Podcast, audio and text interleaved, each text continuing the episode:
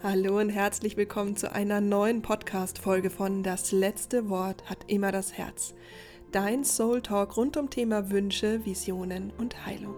Ich bin Anja Plattner, Traumatherapeutin, Autorin und Künstlerin und heiße heute den wundervollen Ali Malocci willkommen in meinem Podcast.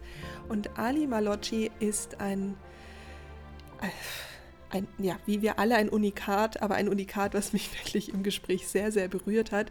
Ali ähm, ist mit seinen Eltern als Kind ähm, nach Europa gekommen, als Flüchtling, hat in jungen Jahren angefangen zu stottern, hat aufgrund dessen dann auch kurz vorm Abitur die Schule geschmissen, hat dann aber die Kurve irgendwie bekommen und ist ähm, auf Umwegen der jüngste erfolgreiche ähm, Angestellter, glaube ich, in dieser Firma geworden, war also sehr erfolgreich dort, ist dann aber durch eine Sinnkrise ins komplette Nichts gefallen, weil auch sein Vater verstorben ist. Und dadurch ist, äh, hat ja das Thema Tod das Leben auch noch mal ein bisschen auf den Kopf gestellt. Und da diese, diese Transformation hat dazu geführt, dass er heute Autor ist, auf Bühnen steht, sowohl ähm, Führungskräfte begleitet, aber auch Jugendliche in, ihrer, in ihrem Selbst erkennen lässt und neue Wege aufmacht. Also der Typ ist einfach der Hammer und du erkennst ihn wahrscheinlich wieder, wenn du dir auf der Raunachts Filmliste den Film Der innere Ruf angeschaut hast. Da kannst du nämlich auch noch einiges mehr über Ali erfahren. Ich habe seine ganze Geschichte den gar nicht mehr so viel Raum gegeben, denn das kannst du in anderen Podcasts, die ich dir hier auch verlinke, in der Tiefe anhören. Das empfehle ich dir auch. Das hätte den Rahmen gesprengt. Ich wollte mit Ali tatsächlich die, die Weisheiten ein bisschen rausarbeiten und weg von der Geschichte gehen. Deswegen starten wir relativ schnell. Solltest du Ali also noch gar nicht kennen, magst du vielleicht erst die anderen Podcast hören und dann zu uns zurückkehren. Aber mach das so, wie es dir gefällt. Ich wünsche dir ganz viel Freude mit diesem Interview, das mich wirklich im Herzen tief berührt hat. Lieber Ali, vielen Dank für deine wertvolle Zeit, die du uns schenkst heute. Und ich freue mich schon so unglaublich mit dir über ähm, dein Leben, aber auch vor allen Dingen immer wieder auf den Film Der innere Ruf zurückzukehren, denn das ist ja ein Film aus der Rauhnachts Filmliste und deswegen ist das auch der, äh, der Grund, beziehungsweise warum wir uns jetzt hier äh, begegnen. Dafür bin ich sehr, sehr dankbar. Von dem her freue ich mich auf unser Gespräch. Danke dir. Ich danke dir von Herzen für deine Zeit. Danke. Ähm, ich würde gern mit dir in die Tiefe einsteigen und nicht äh, nur über die Geschichte erzählen. Allerdings ist deine Geschichte natürlich schon notwendig zu wissen, um dann auch tatsächlich in die tieferen Themen einsteigen zu können. Ähm, ich äh, ich will jetzt gar nicht, dass du sagst, oh, ich muss bei Punkt A irgendwie anfangen. Trotzdem sind wichtige Stationen dabei, damit man auch versteht, wer du heute bist und was du, wie du mit deiner Mission auch rausgehst und so, so vielen Menschen ähm, hilfst, neue Perspektiven für ihr Leben zu äh, in sich tatsächlich, glaube ich, auch zu finden. Ähm, deswegen fangen wir mal trotzdem etwas weiter vorne an. Und zwar ähm, magst du einfach mal erzählen, so ein bisschen die, die Stationen und mhm. ich grätsch dann immer mal wieder ein bisschen mhm. rein, weil ich habe mir natürlich die Stationen aufgeschrieben und trotzdem mhm. ähm, möchte ich nicht vorgreifen. Okay, also ähm, versucht das sehr kompakt äh, zu erklären. Eine der Dinge, die ich heute mache, ist, dass ich die Hälfte meiner Zeit mit Kindern verbringe und versuche den Kindern zu helfen oder Perspektiven zu geben, die das Gefühl haben, sie sind ein Fehler in dieser Welt. Das mhm. mache ich deshalb, weil ich selbst in einem Flüchtlingsheim aufgewachsen bin. Ich habe die Schule hingeschmissen. Ich habe begonnen zu stottern als Kind, als ich meine Eltern haben scheiden lassen und ich war offiziell so ein richtiges Flüchtling, äh, das Kind ADHS, Ritalin, aus dem wird nichts, Lernschwäche, Schule hingeschmissen mit dem schlimmsten Zeugnis aus der Erfahrung heraus, deshalb helfe ich heute Kindern.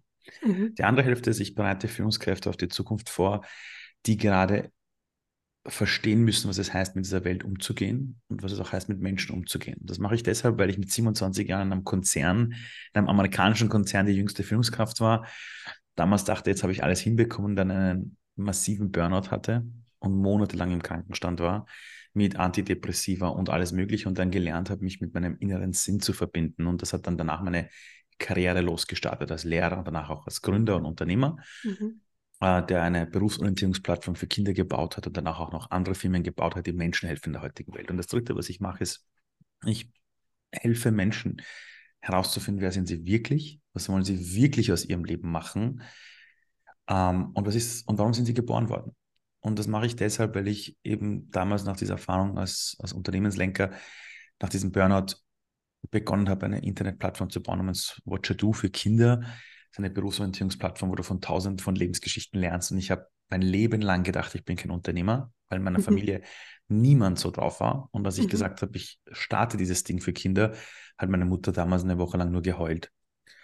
Und dann bin ich diesen Weg gegangen. Ich bin wahrscheinlich nicht der perfekte Geschäftsführer, aber ich bin jemand, der mittlerweile, wenn er an Dinge glaubt, sie umsetzt und sie macht. Mhm. Mhm. Ähm, und da die Station meines Lebens so gesehen, in einem Flüchtlingsheim, Schulabbruch, äh, Boden geputzt, über 40 Jobs gehabt, auf Baustellen gearbeitet, sich alles selbst beigebracht, dann offiziell studiert, damit ich in die Welt hineinpasse, dann den Konzernjob bekommen, weil ich Leistung, Leistung, Leistung dann massiv daran zerbrochen, mhm. dann was Sinnvolles gemacht, Lehrer geworden und gemerkt, da liegt mein Sinn für Kinder was zu tun und dann Watcher Do gegründet. Das heißt, ich hatte mehrere Brüche in meinem Leben und nach jedem Bruch war ich ein bisschen smarter und als ich dann endlich mein Startup hatte, habe ich mich zerkracht mit einem meiner Co-Founder, was wirklich schlimm war damals, wo ich wirklich wieder an meinen eigenen Selbstdarstellungsvorstellungen der Welt zerbrochen bin. Mhm. Und dann habe ich damals diesen Typen kreiert, den du heute siehst. Mhm. Damals auf einem weißen Blatt Papier habe ich gesagt, ich möchte eines Tages der größte Lehrer der Welt werden, der Menschen in der weltlichen Welt begleitet, Kinder auf die Zukunft vorbereitet, aber auch Menschen wieder in das Urvertrauen ins Leben bringt. Mhm. Das, heißt, es waren oft Brüche, die mich aber danach immer ein bisschen klüger gemacht haben. Mhm. Also ich habe ja, ähm, also ich habe im Vorfeld auch den Podcast von to Tobi Beck äh, gehört. Den werde ich hier verlinken, weil ich finde es trotzdem ganz wichtig, die einzelnen ähm, Stationen auch tiefer einzutauchen. Also das ist auch sehr, finde ich, sehr be bewegend und berührend, aber dann wären wir schon äh, quasi am Ende angelangt. Das heißt, diese Zeit lade ich alle ein, nochmal extra reinzugehen, ähm, weil ich finde es schon, schon auch nochmal sehr äh, wichtig, da diese einzelnen Stationen tatsächlich, wie kann man mit Herausforderungen auch umgehen und so weiter, ja.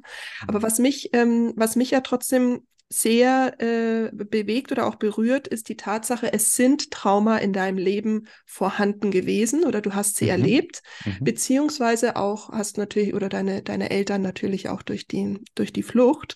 Und die Frage, die mich sofort gekriegt hat, ist, wie hast du die Trauma in Resilienz gewandelt? Also ob es jetzt zum Beispiel das Stottern war, ähm, wie hast du das überwunden? Weil es ist, oder das Auslachen der Kinder ist ja etwas, was mhm. traumatische Erfahrungen sind. Das heißt, es gibt die Option daran zu zerbrechen oder das Trauma auch unverarbeitet mit dir durchs Leben zu tragen.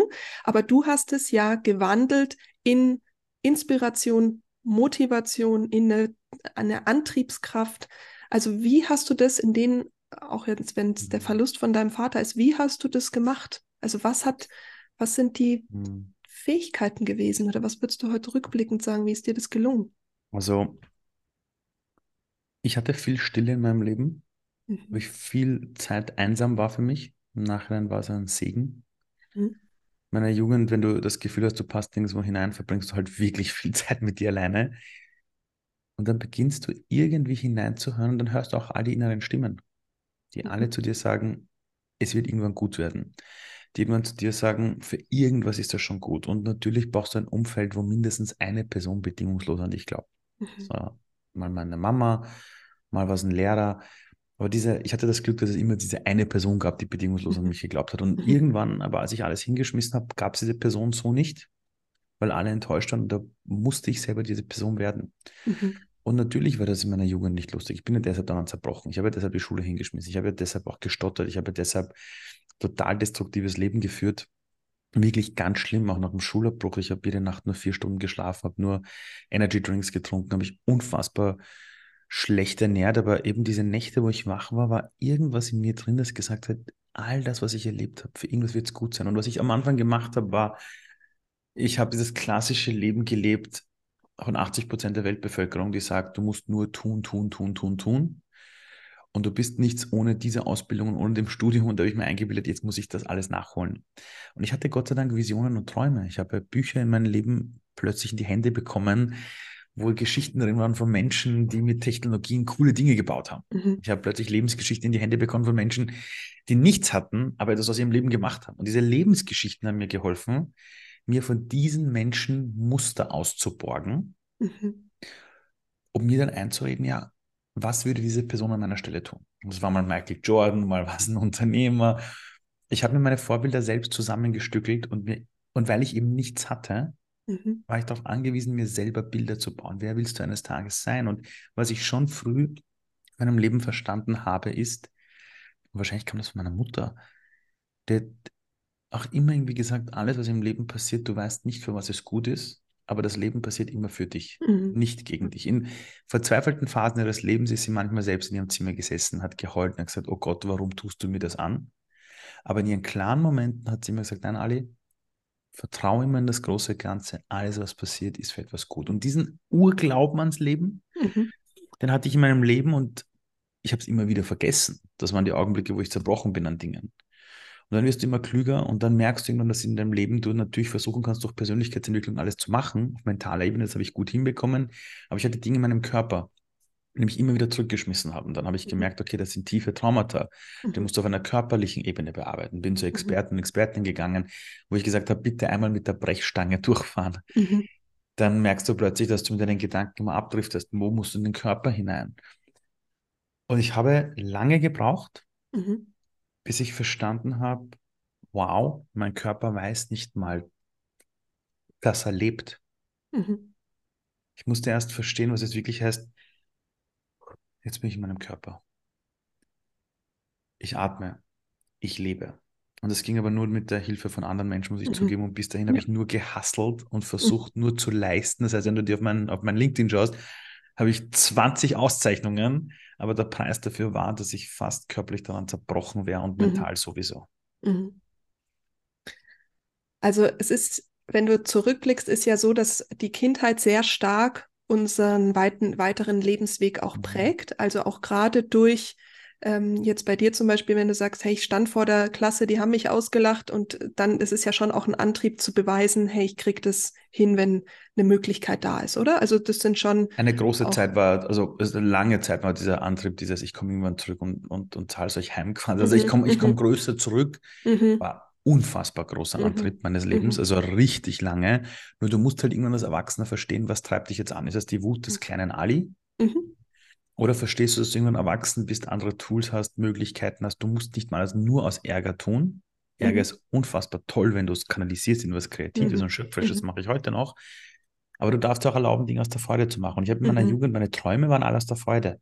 Mhm. Aber das Pferd, auf dem ich geritten bin, war pure Wut und Ärger. Mhm. Und Trauer habe ich runtergeschluckt, weil ich in meiner Jugend kein Vorbild hatte, kein männliches Vorbild, wo ich gesehen habe, wie man mit Trauer umgeht. Ja, ja, das ist, glaube ich, ja nach wie vor ähm, in der Gesellschaft leider unterernährt. Mhm. Ich glaube, das brauchen wir, äh, das brauchen wir alle. Also die, die Männer sind auch, äh, glaube ich, spüren auch diesen Ruf mhm. gerade sehr, sehr stark. Ganz stark. Ähm, ja, was mich auch, was mich auf insofern freut, auch wenn es jetzt vielleicht mhm. gerade noch an dem Punkt ist, wo es unangenehm ist. Ähm, an alle Männer, die zuhören, es gibt nichts Schöneres als zu weinen. Das meine ich komplett ernst. Ja. Also dieses rauslassen, was da ist, dem Körper erlauben, dass er sich ausweint, dem Körper zu erlauben, dass er auch mal schreit. Ähm, das ist wirklich heilend. Also, ja. also da passiert die Heilung, also wirklich ja. nur so weit. Und das sind Dinge, die gehen nur auf einer körperlichen Ebene. Das schaffst du im Kopf nicht. Nein. Also auch, auch da mal zu sagen, du musst es auch gar nicht alleine schaffen. Ja. Ähm, spar dir die Zeit, geh die Abkürzung und äh, ja, genau also so ich sag, ja, ich sage auch ja, wirklich voll. immer, wenn, wenn du eine Wurzelbehandlung brauchst, gehst du auch zum Zahnarzt. Und wenn klar. du jetzt eine Wurzelbehandlung seelisch brauchst, dann komm doch bitte und ähm, genau. geh zum seelischen Zahnarzt, sage ich ja, dann. Ja, genau so ist es, ja. Und das, was ja da so spannend ist, ist, glaube ich, dass bei Männern das Thema Scham ähm, über die Trauer oder über auch, also über so viele Themen nochmal so drüber liegt. Also mhm. bei, das ist bei Männern tatsächlich nochmal eine Spur stärker, auch total im Unbewussten. Also man ist sich vielleicht bewusst, dass die Trauer da ist und die drückt mhm. man weg, aber dass da drüber mhm. Scham liegt, äh, ist etwas, was ich ähm, in meiner mhm. Arbeit finde, was, was ich jedes Mal überrascht bin, dass das so. Ja, klar. Ich meine, wenn du aufgewachsen bist als, als junger Mann und äh, du irgendwas passiert und dann heißt es, ein Indianer kennt keinen Schmerz. Genau. Jetzt beißt du auch ein echter Mann, ein kleiner, starker Indianer. Ähm, und dann kommst du in diese Welt hinaus, du möchtest es richtig machen. Ja, du, ähm, du kannst dir nur daran zerbrechen. Also, ja. also wenn wir uns ganz ehrlich sind, ja. Aber wie viele Führungskräfte kenne ich, die gerne in ihrer Jugend auch gesagt hätten, ich, ich möchte Kinderwagen schieben, ich möchte zu Hause bei der Familie sein, ich möchte nicht die ganze Zeit schuften. Nur hättest du vor 40 Jahren sowas in Deutschland gesagt, ja. hätte jeder zu dir gesagt, du bist kein echter Mann. Du ja. bist ein. Ja, ja, ähm, voll. Und dann kommst du in die Welt hinaus und du weißt ja auch heute als Mann gar nicht mehr, was ist richtig, was darfst du noch sagen oder nicht. Und ich sage immer denen, versuch jetzt nicht jemand zu sein, den andere sein wollen. Jetzt ist endlich die Chance, die Frage zu stellen, wie will ich Mann genau. sein? Ich sage auch allen ja. Paaren, ihr macht euch aus, wie eure Beziehung aussieht. Nur weil alle sagen 50-50, müsst ihr es nicht leben, weil die meisten schaffen das zeitlich gar nicht. Einmal übernimmt der, einmal der andere. Ja. Voll okay. Ja. Ihr macht euch den Deal unter euch aus. Voll. Total. Ich glaube, das ist, also ich glaube, das kann man auch aufs ganze Leben äh, mhm. sagen. Fang an, es so zu machen, wie du mhm. es in dir spürst, wie dein Echt, ja. innerer Ruf ist tatsächlich. Ja, genau so ist es. Und da muss man aber halt erlauben, das zu hören. Und ich habe ihn halt immer dann gehört, wenn ich irgendwie rausgefallen bin. Ja. Aus, dem, aus, dem, aus diesem Schnellzug. Ja.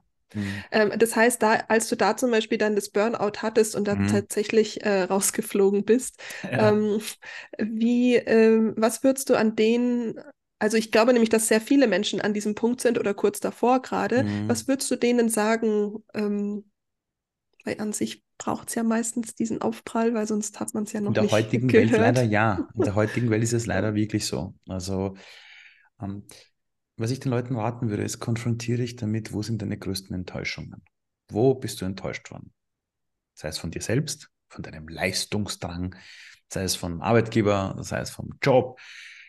Wenn du zu dir sagst, ich habe so viel geleistet, aber keiner bedankt sich bei mir, dann bist du selbst, also im Nachhinein ist es leicht, das zu sagen, du bist halt selbst schuld, weil du mhm. hast dich halt selbst täuschen lassen. Das heißt, jede mhm. Enttäuschung ist das Ende deiner Täuschung. Mhm. Wo hast du eine Erwartungshaltung an die Welt gehabt und gehofft, dass die Welt dich rettet? Und hast dich selbst aber zu einer Art Opfer degradiert. Und dann mhm. brichst, zerbrichst du an der Welt und sagst, ich habe all das geleistet, mein Arbeitgeber hat das nicht zu schätzen gewusst. Mhm. Oder Menschen gehen in die Schule und sagen, ich gebe alles als Lehrer und Lernen, aber diese Kinder, die Eltern, die Gesellschaft checkt sich. Und dann sagt man, ja, das hättest du aber auch vor dem Schulantritt schon checken können. Ähm, da wird keiner kommen, die auf die Schultern klopfen. also, mhm. also, das musst du schon für dich selbst lernen. Und das ist ein guter Punkt. Also damals war es bei mir wirklich dieses, mich auseinanderzusetzen mit all diesen Enttäuschungen der Welt und zu verstehen, Sinnkrisen sind Wahrnehmungskrisen. Mhm. Zu einem hohen Prozentsatz. Ich war in dieser Beziehung, ich habe gedacht, wir werden bis ans Ende unseres Lebens. Nee, du musst jeden Tag für deine Beziehung kämpfen, dass sich dein Partner nochmal in dich verliebt. Ganz easy. also wenn du das checkst, dann hast du auch nicht den Fall, dass nach fünf Jahren jeder sagt, ja, da ist die Luft raus. Ja, selber schuld. So quasi, ja. Ähm, das würde ich jedem raten. Aber es ist nichts Falsches, wenn sowas im Leben passiert, zu sagen, ich hole mir Hilfe, ich kann einfach nicht, zu sagen, ich habe so viel versucht zu tun und manchmal ist es, auch manchmal sagen die Leute, ja, was soll ich tun? Und da ist manchmal die Antwort nichts. Mhm. ähm, wenn du dir eine Hand brichst, gehst du zum, Gott sei Dank zu Profis, zum Arzt und du bekommst einen Gips. Aber danach heißt das, bitte legen Sie die Hand ruhend mhm. und lassen Sie diese Stelle im Gips verheilen. Wenn du dann die ganze Zeit sagst, ich muss was tun, ich muss was tun, ich muss was tun, wird die Heilung länger dauern. Ich sage den Leuten, pfuscht im Leben manchmal nicht rein. Mhm. Du brauchst Zeit, damit sich die Dinge neu sortieren und du auch Dinge verarbeiten kannst. Und wir haben so eine Gesellschaft, die will ständig was tun, was tun, was tun. Und manchmal ist eben die Antwort, nee, nichts tun. Hören auf die Menschen, die vielleicht schon weiter sind als du, dir helfen lassen, aber, und dann spricht man immer auf Instagram von diesem vertrauten Prozess. Mhm. Und das stimmt aber leider wirklich, ja. Mhm. Du musst an diesen Prozess lernen zu vertrauen. Ja, total. Und das auch aushalten, dass es einfach die Zeit braucht, die es braucht. Ja, komplett. Also das, ja. ist, das ist wirklich unfassbar wichtig. Ja. Ähm, jetzt ist ja so, dass ähm, gerade die Pubertät ähm, mhm. in eine Zeit ist, wo ja genau das also wo ja keine Zeit ist, weil so viel so schnell passiert. Ja, ähm, und da wäre ja manchmal ein bisschen mehr Zeit ja tatsächlich äh, angenehm. Mhm. Ähm, aber gleichzeitig ist es so, die Pubertät ist ja wie ein neun Meter hoher Tsunami und dann wieder mhm. Flaute mhm. und neun Meter hoher Tsunami. Mhm. Und äh, das ist mhm. ja so, da ist ja überhaupt nicht stabil und sicher und deswegen ist ja so wie gefühlt ein großer Ausnahmezustand. Ja. Mhm. Ähm, und das alleine ist ja schon heftig. Jetzt, wenn aber so Schicksalsschläge oder Trauma vorhanden sind, dann ist es ja nochmal eine Spur ähm, intensiver. Was mhm. würdest du, ähm, in dem Fall glaube ich jetzt tatsächlich, dass mehr Eltern zuhören als Jugendliche, aber vielleicht können dann die Eltern sagen, hier, hör dir doch die mhm. Worte mal kurz an. Ähm, mhm. was würdest du Jugendlichen so, was gibst du denen mit in dieser mhm. Zeit der Haltlosigkeit tatsächlich? Wie können die in dieser Zeit der Haltlosigkeit Halt finden? Ohne Handy. Also das Wichtigste ist, hab kein schlechtes Gewissen. Mhm. Du musst jetzt nicht wissen, was am Ende dieses Prozesses rauskommt. Du bist seit mhm. deinem sechsten oder siebten Lebensjahr in der Schule. Du wirst irgendwann mit 18 da irgendwie quasi rauskommen oder vielleicht ein bisschen früher. Ähm, und dann beginnt es erst, dass du dir die Frage stellst, wer bin ich eigentlich? Gib dir Zeit danach, fünf bis zehn Jahre, um herauszufinden, wer bin ich eigentlich? Das heißt, nach dieser Phase wirst du ein bisschen mehr Klarheit haben. Mhm. Und das wird die Phase deines Lebens sein, wo du rausgehst nach der Schule, Dinge probierst, Dinge testest. Du musst nicht gleich da studieren, was du in 20 Jahren machst. Du musst nicht sofort die Ausbildung machen, die du auch in 10 Jahren arbeitest. Geh raus, verlieb dich, lass dir das Herz brechen, schau dir die Welt an, bring dich ein, geh in freiwilligen Dienste. Aber während dieser Phase des Umbruchs, wenn deine Eltern dir ständig sagen, mein Gott, äh, du bist in der Pubertät, du weißt ja nie, was du willst. Ja, woher sollst du denn auch wissen, was du willst? Du mhm. hast doch gar keine Zeit in der Schule nach links und rechts zu blicken. Wenn dich Menschen fragen, was willst du mal werden, beantworte das nicht. Weil was willst du werden, redet dir ein, du bist noch nichts. Äh, du musst erst dieses und jenes tun, um, um wertvoll zu sein. Nein, das, was du mhm. gerade durchmachst, ist ganz normal. Mhm. Das machen 90 Prozent aller Kinder global durch. Weil diese Pubertätsphase ist die Phase, wo man manchmal auch im Spaß sagt, wegen Umbau hier oben geschlossen. Und während eines Umbaus kannst du nicht fordern, dass Dinge fix und fertig sind. Das heißt, derzeit sage ich, schau auf deine Freundschaften, mach wirklich in deiner Freizeit, was dir Freude bereitet, nicht was deine Eltern wollen oder andere Menschen wollen. Schau, dass es dir gut geht mit deinen Kumpels, mit deinen Freunden und Freundinnen. Red mit den Leuten drüber, wenn du Krisen hast, quatsch mit den anderen. Aber um Himmels Willen, Glaub nicht, dass dieser Zustand so bleibt. Glaub bitte nicht, dass es deine Schuld ist. Und lass dich nicht von den Leuten stressen. Schau darauf, dass du dir die Zeit nimmst zum Regenerieren, dass es dir einfach gut geht. Und die Großen mhm. sollen quatschen, was sie wollen. Mhm. Und das ist nämlich auch gleich indirekt an die Eltern und die mhm. Erwachsenen. Mhm. Dinge brauchen Zeit. Erinnert euch bitte daran, als ihr selber 16 Jahre alt wart, wie sehr wart ihr da großartig erwachsen? Mhm. Ja, also, also es gab mal eine Zeit, wo die Eltern über ihre Kinder gesagt haben, meine Kinder hören Teufelsmusik und damit meinten sie Britney Spears oder die Beatles davor. Also, also die Jugendlichen haben immer das Privileg, dass sie nicht verstanden werden und immer etwas schwierig sind. Ja. Und ganz ehrlich, das dürfte auch sein. Ja, das braucht ihr, weil ihr müsst dann später eh irgendwann erwachsen spielen. Und dann, dann, und, und dann, und jeder wünscht sich als Erwachsener, dass er wieder mal jugendlich und Kind sein darf. Ja. Genießt es und alles, was gerade nicht angenehm ist, das gehört dazu. It's part of the game. Ja. Aber alles wird gut. Das will ich dann sagen. Alles wird gut. Das stimmt. Wir haben es alle durchgelebt. Wird wirklich alles gut. ähm, was, was, was ich da noch so wichtig finde, ist, dass das ja trotz Schule und Intensität trotzdem eine Zeit ist, wo man viel ausprobieren kann. Ganz also wo man noch ähm, so neugierig einfach Dinge testen kann. Jetzt mhm. ist ja mhm. so, dass wir in, in, also dass jetzt aktuell eine Zeit ist, das ist ja wahnsinnig überfordernd an Optionen. Ja, also was man, mhm. was kann ich eigentlich gut? Ja, Wie finde ich das eigentlich raus? Ich meine, ich hatte, bei mir war es so, da kam gerade das Internet oder es war so in der mhm. Schule zugänglich, war da schon überfordert. Okay, cool, ja, ja, ja verstehe ich aber äh, gut. Also geschweige denn jetzt. Also ich, ich, wär, ich wäre wahrscheinlich schon eine derjenigen, die im mhm. totalen Freeze da durchgeht. Mhm. Aber vielleicht einfach nochmal sich auch die Erlaubnis zu geben, Dinge einfach auszuprobieren. Weil du hast ja zum Beispiel auch 40 Jobs dann ja, äh, gemacht. Ähm, und das hat dir ja wahrscheinlich heute auch oder hilft dir ja heute auch, weil du einfach viele mhm. Welten mhm. so ein bisschen ein Gespür dafür schon mal hattest, oder? Also als ich damals die Schule hingeschmissen habe, hat meine Mutter zu mir gesagt, schau Ali, du schmeißt die Schule hin, das ist die erste erwachsene Entscheidung deines Lebens du gehst sofort arbeiten und zahlst Miete, sonst schmeiße ich dich raus. Mhm. Ich habe gesagt, Mama, ich bin gerade so arm, ja, ich bin ja ein Opfer, ähm, du musst mich ja lieben und, und hin und her. Und sie sagt, ich liebe dich so sehr, ich werde eines Tages nicht mehr da sein. Deshalb ist es gut, wenn du jetzt lernst, deine Entscheidungen tragen Konsequenzen. Fertig, gearbeitet. Und ich habe halt begonnen, irgendwelche Jobs zu machen und mir war es relativ egal. Also ich, meine Eltern haben mir vorgelebt, es ist egal, welchen Job du machst, solange du dein eigenes Geld verdienst, alles gut. Mhm. Vielleicht Boden putzen, dieses und jenes. Und heute wissen wir, dass jemand, der die Schule fertig macht in Europa, bis zum Eintritt der Rente über zehn verschiedene Anstellungsverhältnisse hat. Das heißt, aber eine Arbeitszeit von ungefähr 40 bis 50 Jahren ist es ein Jobwechsel alle drei bis fünf Jahre. Mhm. Hättest du vor 20 Jahren gesagt, ich wechsle meinen Job alle drei Jahre, hätte jeder dich verflucht und gesagt, du bist ein Jobhopper. Wenn du heute alle drei Jahre den Job wechselst, sagt jeder, du hast dich weiterentwickelt. Und wenn du heute mhm. nach 20 Jahren im selben Job, beim selben Handgriff sitzt, sagt jeder, du bist nicht mehr vermittelbar. Mhm. Ähm, diese 40 Jobs waren unglaublich wichtig, weil sie mir das beigebracht haben, wo ich ganz ehrlich sagen muss, das hat mir halt die Schule auch mit den coolsten Lehrern nicht beigebracht. Mich, was es bedeutet, zu leben, mhm. in Organisationen zu sein, mit anderen Menschen auszukommen. Wenn du auf Baustellen arbeitest, wenn du in einem Baubüro arbeitest, wenn du irgendwo bei einem Fastfood-Restaurant an der Kasse stehst oder hinter der Küche die Burger brätst, du lernst so viel über das wahre Leben und das Ausprobieren ist das Einzige, was dir das Leben beibringt. Das ist so wie die Menschen, sagen, ich möchte, dass meine erste Beziehung gleich die perfekte Beziehung ist. Oder mit Menschen sprichst später als Erwachsene, die verliebt sind, sagen sie, nee, nee, ich habe mir schon mal das Herz dreimal brechen lassen müssen, bis ich überhaupt mal checke, was sind meine Annahmen über Beziehung und warum mhm. ist das nach sechs Monaten nicht mehr so wie am ersten Tag. Mhm.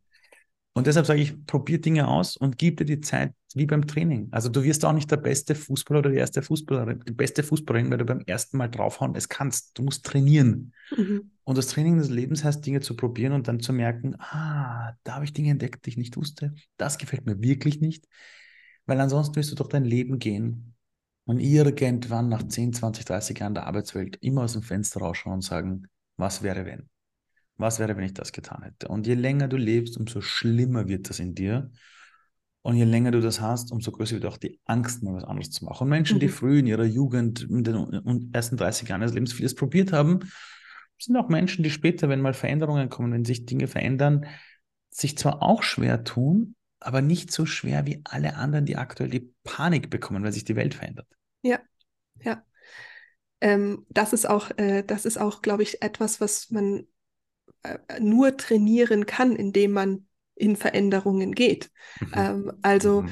Mhm. Ähm, dass man eben auch dadurch keine Angst mehr vor Veränderung hat. Und das wiederum hält mhm. ja, führt ja dazu, dass du nicht mehr krampfhaft an Dingen festhältst, sondern genau eben dieses Vertrauen in genau das Leben, in die Prozesse genau und so weiter auch entwickelst. Und ich glaube, das kann man, also das ist, glaube ich, tatsächlich was, was man nicht früh genug äh, lernen mhm. kann. Und du hast ja auch ein großes Tool, ähm, was du gesagt hast, was du schon immer durch deine Eltern auch vermittelt bekommen hast, ist die Dankbarkeit. Und die wiederum Immer. wird Immer. dadurch ja auch gestärkt. Also, weil wenn du mal Burger gebraten hast und weißt, wie anstrengend es ist, für 10 ja. Mark damals vielleicht die, äh, die Stunde zu arbeiten, mhm. dann hat auch ein Handy, was heute 1000 Euro kostet, mhm. ähm, weißt du auch, was das an Wert mhm. ist. Wenn du das einfach nur geschenkt bekommen hast, ja. ist wert und wertvoll mhm. und Dankbarkeit zum Teil ein bisschen, hm, ja, also ich glaube, man darf es auch, also das hilft natürlich auch. Aber zum Thema Dankbarkeit, ähm, magst du da noch ein paar Worte sagen? Wie haben dir das deine Eltern ja. auch mitgegeben? Also, also unser Gehirn kann ja nicht gleichzeitig dankbar sein und Angst haben. Oder unser Gehirn kann nicht gleichzeitig dankbar sein und verärgert sein.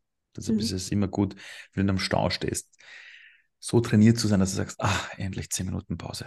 Mhm. Ah, endlich Stau. Wenn dir die U-Bahn davon fährt, ah, Gott sei Dank, jetzt kann ich endlich mal stehen ist viel besser, als zu sagen, verdammt, warum ist die U-Bahn jetzt weggefahren? Warum mhm. stehe ich jetzt gerade im Stau?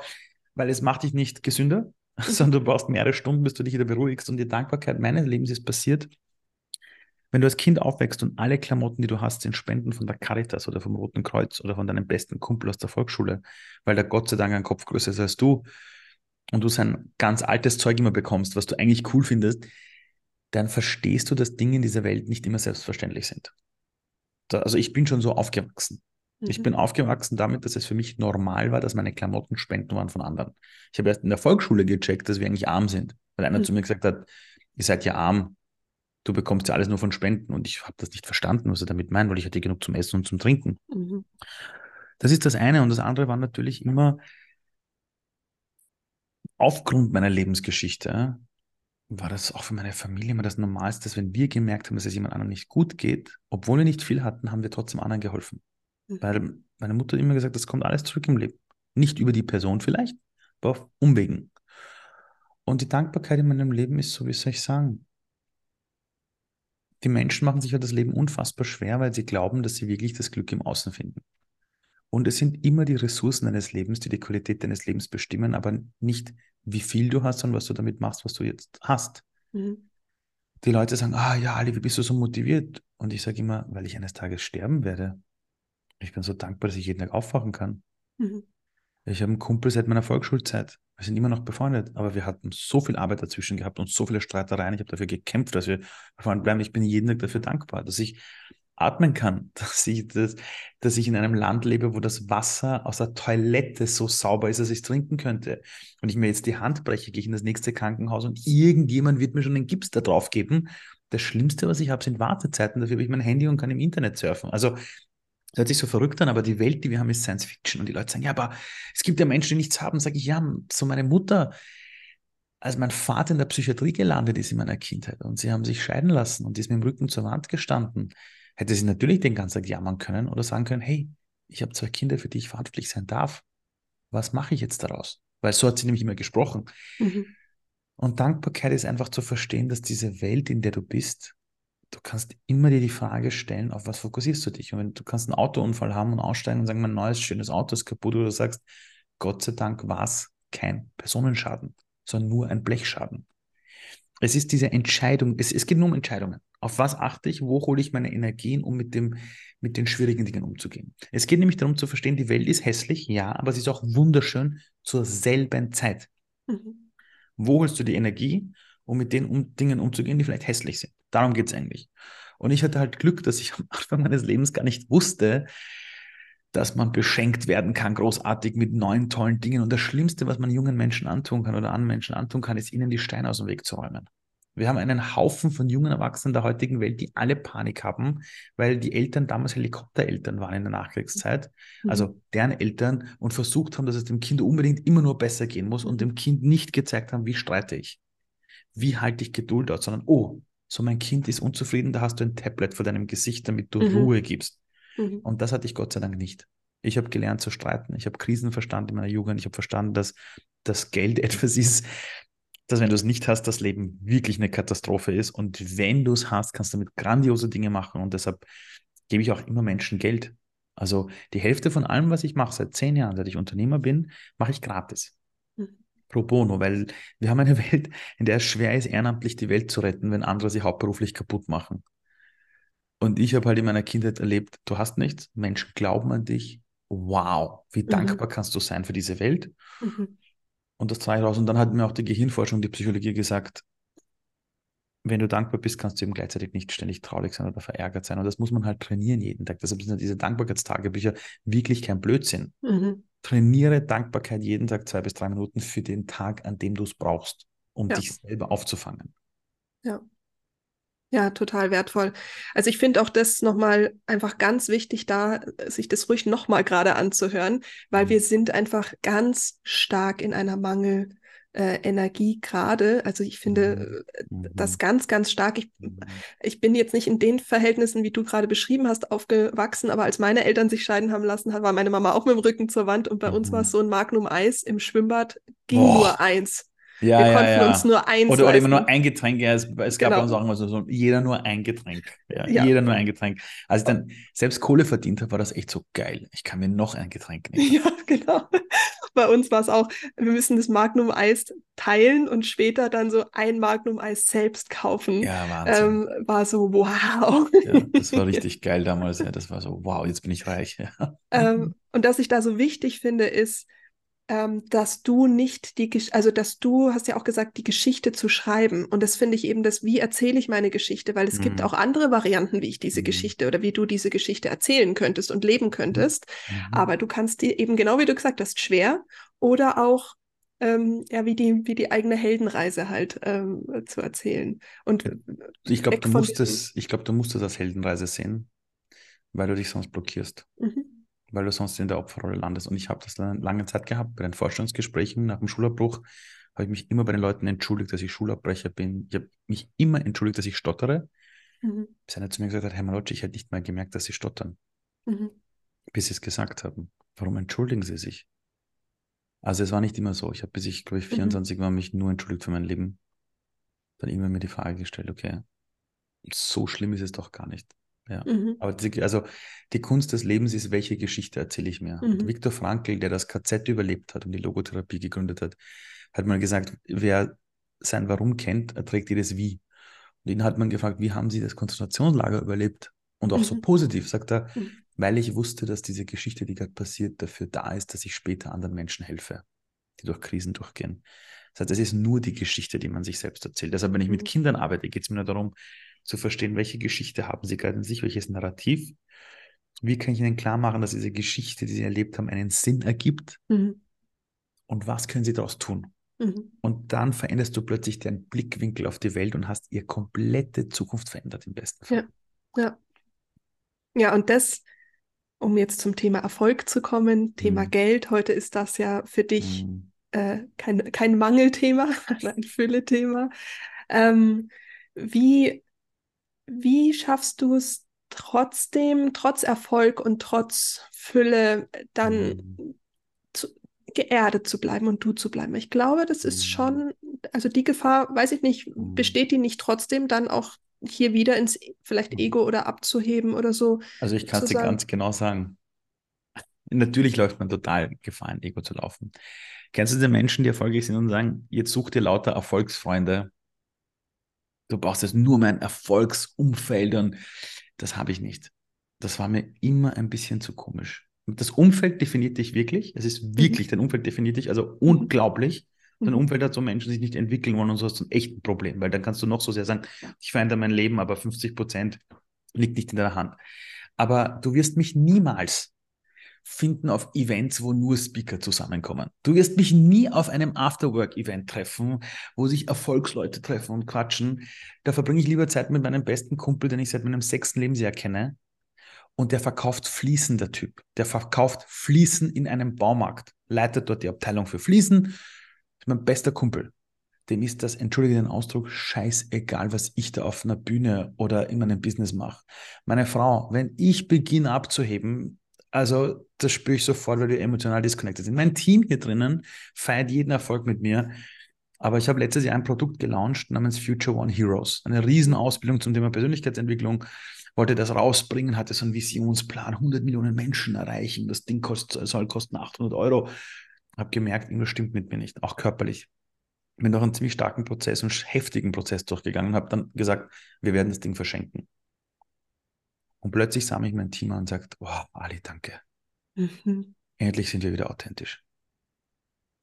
Das heißt, um wirklich die Menschen in deinem Umfeld, pass wirklich darauf auf, dass du niemanden hast, der, wenn Erfolg da ist, dann so komische Dinge beginnt. Mit wir müssen das jetzt global ausrollen, wir müssen alle damit beglücken, wir müssen uns dann materiell auf diese Dinge. Also du wirst mich nie mit einer Rolex sehen. Nie. Mhm. Diese mhm. Uhr, die ich hier habe, erinnert mich an meinen Papa und die hat gekostet 200 Euro. Das ist schon Schweinegeld. Ja, so. Äh, es ist schon diese Dinge. Ich feiere total gerne meine Sachen. Ich habe auch Dinge, wo man, wo man, sagen wird, okay, das war jetzt nicht notwendig, das ist echt Luxus irgendwo, aber es sind wirklich die Leute um mich herum. Also wenn ich beginne, mich zu verändern, habe ich Gott sei Dank so viele Leute um mich herum, wo ich merke, wir sind sofort disconnected. Mhm. Sofort. Mhm. Also, und das, glaube ich, beschützt mich, aber ich bin davor nicht gefeit, natürlich. Also mhm. du, natürlich verbringe ich auch dann Zeit mit manchen Leuten, wo ich mir danach denke, hey shit, eigentlich müsste das noch größer sein und besser und warum habe ich das noch nicht? Aber irgendwas in mir, also mhm. immer wenn ich versucht habe, so ein Typ zu sein, bin ich immer sehr schnell vom Leben durch Schicksalsschläge ins Leben zurückgeschlagen mhm. worden, würde jetzt der Dieter Lange sagen. Ja. Mhm. Ähm, aber es sind wirklich die Leute in deinem Umfeld. Schau, dass du Menschen um dich herum hast, die dich mögen, die dich wirklich so lieben wegen dir, wer du bist mhm. und nicht eine Sekunde wegen deinem Erfolg. Mhm. Ja, und das habe ich wirklich mir erarbeiten müssen, solche Menschen zu haben. Ja, ganz wertvoll, weil so viele Menschen ja danach ja auch so streben und dann ja, ganz viel ist, Preise zahlen dafür. Ja, und dann sagen die Leute aber dann im Endeffekt dann immer, du musst in dich hineinblicken. Und weißt du, ich habe in meinem Leben mit so vielen erfolgreichen Menschen zu tun gehabt, die wirklich Millionen schwer sind. Und die sind aber alle nicht happy gewesen. Mhm. Also da waren da war einer happy und das war der, der nach seinem ersten großen Exit gesagt hat, aus, mir reicht's. Ich mache in diesem Spiel nicht weiter, weil die meisten dann machen Exits, verdienen Kohle, investieren da und dort und dann machen sie 25 Jahre dasselbe. Alles muss einen, einen, einen, einen irgendwie was wieder bringen, wenn du es investierst und haben dann ihre Rollenbilder und du stehst neben diesen Typen und denkst, der fuck, der beneidet mich, dass ich lebendig bin und er nicht. Ja, und dann redest du mit dem und sagst, hey, du hast da gerade durch den letzten Exit 25 Millionen gemacht nimm doch 20 und verschenk sie doch an irgendwelche Einrichtungen. Ja. Und dann merkst du, der kommt aus seiner Haut nicht raus. Mhm. Ja, und ich habe kein Problem, die Hälfte von allem, was ich zu gratis zu machen oder wenn plötzlich Geld reinkommt. Letztes Jahr kam jemand zu mir und hat gesagt, er findet meine Arbeit cool, er möchte meiner Organisation und mir 15.000 Euro geben. Und das Erste, was wir getan haben intern ist, wir haben 10.000 sofort weitergeleitet an zwei Bekannte, die wir haben, wo wir wissen, dass die tolle Projekte für die Welt machen, aber nie dafür Geld verlangen. Ja. Das Geld ist gekommen, danke, gleich 10.000 weitergeleitet. Und diese Freiheit des Lebens will ich haben für mhm. mich. Mhm. Und ich glaube, auf das kommt es auch an. Und das ist halt, weil mein Umfeld auch so ist. Mhm. Also, das, und irgendwas in meinem Körper rebelliert immer, wenn ich anders werde. Also meine ganze Atmung verändert sich. Ich meine, das Ganze, meine, ja. meine ganze Atmung verändert sich Gott sei Dank, wenn ich manchmal so ein bisschen ja. anders werde. Ich habe aber auch lernen müssen, dass ich die Luxusgüter, die ich mir besorgt habe, mit der Zeit dann erst lieben gelernt habe. Weil am mhm. Anfang habe ich sie nicht gekauft für mich, sondern um damit anzugeben. Mhm. Und mittlerweile liebe ich sie heiß. Mhm. Also das sind, das glaub, das, das auch so auch Prozesse. Der, ja, genau. Ich glaube, ja. das ist auch der Punkt, dass man sagt, man kauft es als, ähm, als Freude, dann ist es ja super. Oder man kauft es, ja, weil es das, den Status hebt, das ist ja dann eine genau andere Energie. Ja. Jetzt sind wir fast schon am Ende. Jetzt würde ich gerne noch ähm, auf ein Thema eingehen, was wahrscheinlich damit sehr nah äh, zusammenhängt, und zwar mhm. das Gefühl der inneren Leere. Es Boah. ist ja so, ähm, dass dass ganz viele genau aus diesen Gründen eben diesem Erfolg hinterherjagen, den Gütern hinterherjagen, überhaupt gejagt sind, mhm. weil diese Lehre vorhanden ist, aber ähm, sie, sie so Angst vor, dieser, vor diesem Gefühl haben und das ja mhm. wegdrücken wollen. Mhm. Jetzt warst du ja auch an diesem Punkt der, der tiefen Lehre. Ähm, kannst du da noch ähm, was mhm. dazu ähm, nochmal sagen zum, zu dieser Angst der Lehre? Mhm. Also die Lehre ist also das Gefühl der inneren Leere ist, ist eigentlich etwas, für das wir wirklich dankbar sein müssen, weil du musst manchmal das Glas, das du schon so voll gefüllt hast, vielleicht mit lauter Mist mal entleeren. Und nicht nur ein bisschen. Also nicht nur, boah, ist es gerade so viel, ein bisschen so, nee, du musst dich wirklich entkoppeln manchmal von Dingen und es ist die Leere. Und ich glaube, warum wir so viel Probleme mit der Leere haben, ist, wir wissen nicht, wie wir damit umgehen. Solange mhm. immer was da ist, wissen wir darauf zu reagieren. Wenn aber plötzlich nichts da ist, aber was willst du reagieren? Mhm. Und in diesen Momenten ist es so wichtig, dass du dich eingebettet fühlst in guten Beziehungen. Wenn du dich innerlich leer fühlst, dann such eine Person, wo du weißt, die liebt dich und erzähl dir das. Setz dich auf die Couch neben der Person und sag, hey, ich bin gerade komplett durch, ich bin leer, ich habe keine Ahnung, was gerade los ist. Ich such das Gespräch, red mit Menschen, aber stell nicht so Fragen wie, warum ist es so? Mhm was kann ich tun, damit es besser wird? Also hör auf, diese falschen Fragen zu stellen, sondern erzähl lieber, wie es dir geht. Und lass auch mal die andere Person sprechen. Geh nicht zu Leuten, wo du Ratschläge willst, sondern Leute, wo du sein kannst. Mhm. Nimm dir Zeit für dich, zieh dich zurück. Wenn du eine Badewanne hast, lass dir eine gute heiße Badewanne ein. Da musst du lernen, dich selber zu nähern und du musst leider lernen, es auszuhalten, dass es echt ein, Entschuldigung, ein beschissenes Gefühl ist. Du hast dich ärgern, du bist ein Mensch, du kannst die Panik kriegen, wenn du aufwachst um drei in der Früh, oh Gott, oh Gott, wie geht's weiter, verdammt. Wenn du das Gedankenkarussell hast. Ich sage dann immer zu mir, Ali, das gehört alles dazu. Das gehört alles dazu und irgendwann werden die Dinge wieder kommen. Und wenn du leer bist, ist es extrem gut, weil wenn was Neues dann kommt, kannst du wirklich einchecken und sagen, fühlt sich das authentisch an? Fühlt sich gut an oder mache ich das gerade nur, damit diese Leere wieder wegkommt? Und mhm. es ist okay, manchmal Dinge auch zu machen, damit du die Leere wieder wegbekommst, aber sei dir einfach nur bewusst, wir gehen alle durch das Tal durch. Und wenn du es einmal gemeistert hast, heißt das nicht, dass es nie wiederkommt. Es wird irgendwann wiederkommen. Nur du bekommst halt immer mehr Selbstvertrauen und verstehst, okay, das gehört dazu. Es ist einfach so. Ja. ja.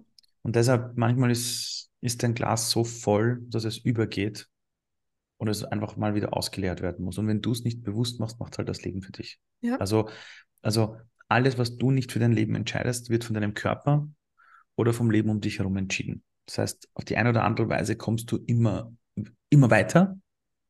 Uh, und du wirst halt immer irgendwie klüger. Ich meine, ich bin jetzt 42 Jahre alt, ich musste auch erst 40 werden, bis ich verstanden habe, wie Leben funktioniert, um ganz ehrlich zu sein. Also Dinge brauchen schon Zeit, ja. Total, total. Und ich weiß es immer noch nicht. Also ich weiß es noch absolut noch nicht. Ja, ich, ich glaube, ich habe es verstanden, dann kommt wieder was anderes um die Ecke. Also. Ja, das ist ja auch, glaube ich, der, der, der Sinn des Lebens, so ein bisschen die Erfahrungen zu machen. Und dann erfahre ich ja wieder was, was mich mhm. wieder, was wieder mein, mein Kopf so, okay. Einer meiner Mentoren hat mal gesagt, das Leben will sich an sich selbst erinnern. Mhm. Deshalb drehen wir auch immer so viele Schleifen. Das Leben ist dafür da, um sich an sich selbst zu erinnern. Und deshalb sage ich Menschen auch oft in Vorträgen, ich werde dir nichts Neues erzählen, sondern ich werde dir Dinge erzählen, wo irgendwas in dir in Resonanz geht, weil du es weißt, nur du hast es halt vergessen. Ja. Also du kannst einem Menschen nichts beibringen, was nicht schon da ist. Nichts. Null. Nichts. Du kannst einem Menschen nichts beibringen, sondern ein Mensch nimmt nur das auf, wo er sich daran erinnert, das ist es. Mhm. Ah. Naja. Mhm. Wunderschöne Worte zum Abschluss, dass alles schon da ist und dass auch dass der innere Ruf eher gehört wird, wenn das Glas mal leer ist, statt mhm. übervoll. Vielen lieben Dank für deine Zeit, für all die, für alles, was du tust und äh, raus in die Welt bringst. Und vielen, vielen Dank. Liebe Anja, ich danke dir von Herzen. Ich hoffe, du konntest etwas aus dieser Folge für dich mitnehmen und bitte teile diese Folge mit den Männern da draußen, mit den Jugendlichen da draußen, mit den Frauen da draußen, wer auch immer das hören darf, was Ali alles zu sagen hat. Teile diesen Podcast mit der Welt, denn ich glaube, da ist so viel drinnen, was jeder in verschiedenen Phasen des Lebens für sich brauchen kann tatsächlich. Da steckt ganz viel Medizin drin und sollte dem so sein, ja, freue ich mich natürlich auch, wenn du auf Instagram bei mir vorbeischaust, bei Anja-Plattner und mir und Ali auch einfach sagst, was hast du denn aus der Folge für dich mitgenommen? Da freuen wir uns beide natürlich sehr. Ich wünsche dir eine wunderschöne Reise durch diesen magischen Dezember. Wann auch immer du diesen Podcast hörst, wünsche ich dir einen wunderschönen Tag. Lass es dir gut gehen und bis ganz, ganz bald. Deine Anja.